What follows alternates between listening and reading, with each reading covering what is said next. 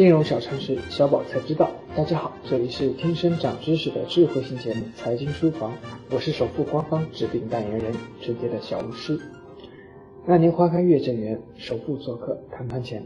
这个十月，首富常驻为我们谈谈比玛丽苏更能吸引眼球的财富之道。那年花开中，首富利用贴票的漏洞，在商战中打垮了吴家东院的宿敌沈四海，其中不少细节。都很值得回味。剧中，一群人在沈四海所开设的钱庄日昌河门前蜂拥的抢购其发行的贴票，只要十两白银就可以兑换一张日昌河的贴票，一个月后可在任何地方的日昌河兑回十二两白银。而贴票在那个时代是真实存在的，有点类似今天商业银行销售的银行理财。如今，银行的理财产品年化收益一般在百分之五左右，而日昌河的贴票月利为百分之二十。按照复利计算的话，这种贴票的年化收益率约为百分之八百。按今天的观点，沈四海这是在自己作死。即便时间推移至今，百余年的历史中，能够赚取这么高利润的公司也是寥寥无几。不过，电视剧的编剧也并非胡编。类似的故事在历史上确实出现过。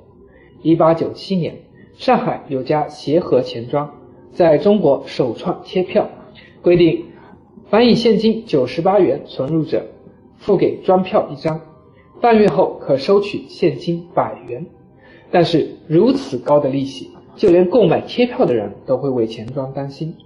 在金融市场上，最容易引起恐慌的就是恐慌本身。正如剧中，在日昌河无法兑现的人开始在日昌河门外低价出售日昌河贴票，这样的现象无疑将使所有的投资者都开始怀疑日昌河的兑付能力，日昌河的信誉一泻千里。沈四海想要在人们的恐慌中挽回局面，已经成为无法完成的任务。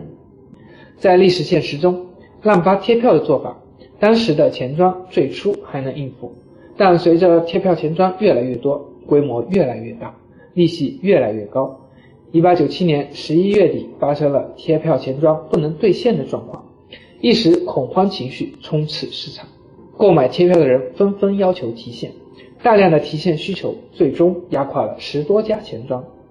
在电视剧中，最后日昌河就是由于缺乏现银，被恐慌的提现者压垮。不过，在剧中编剧还是给了一个相对圆满的结局。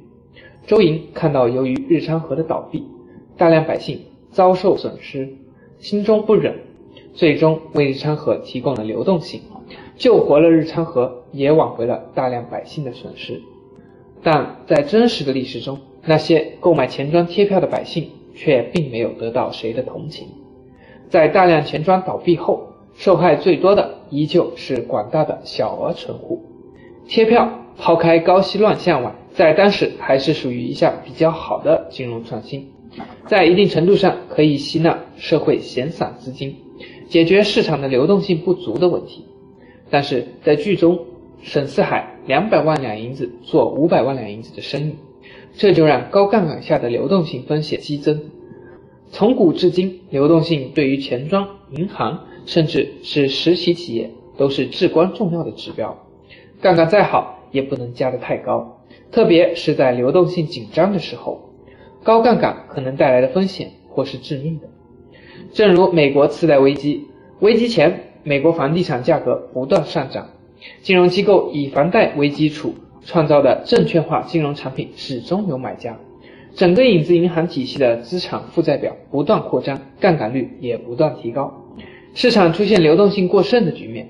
但是当房价出现翻转，证券化金融产品突然卖不出去，加上前期销售的产品的兑付压力，美国金融市场流动性变得紧缩，金融产品价格急转直下，做多的机构大量破产。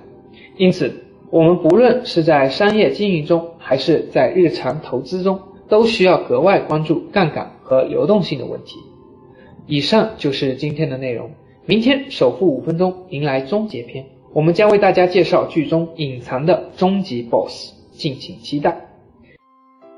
即日起，大家可在微信中搜索“金融理财峰会”，加入财经书房后援会，微信实时掌握节目动态。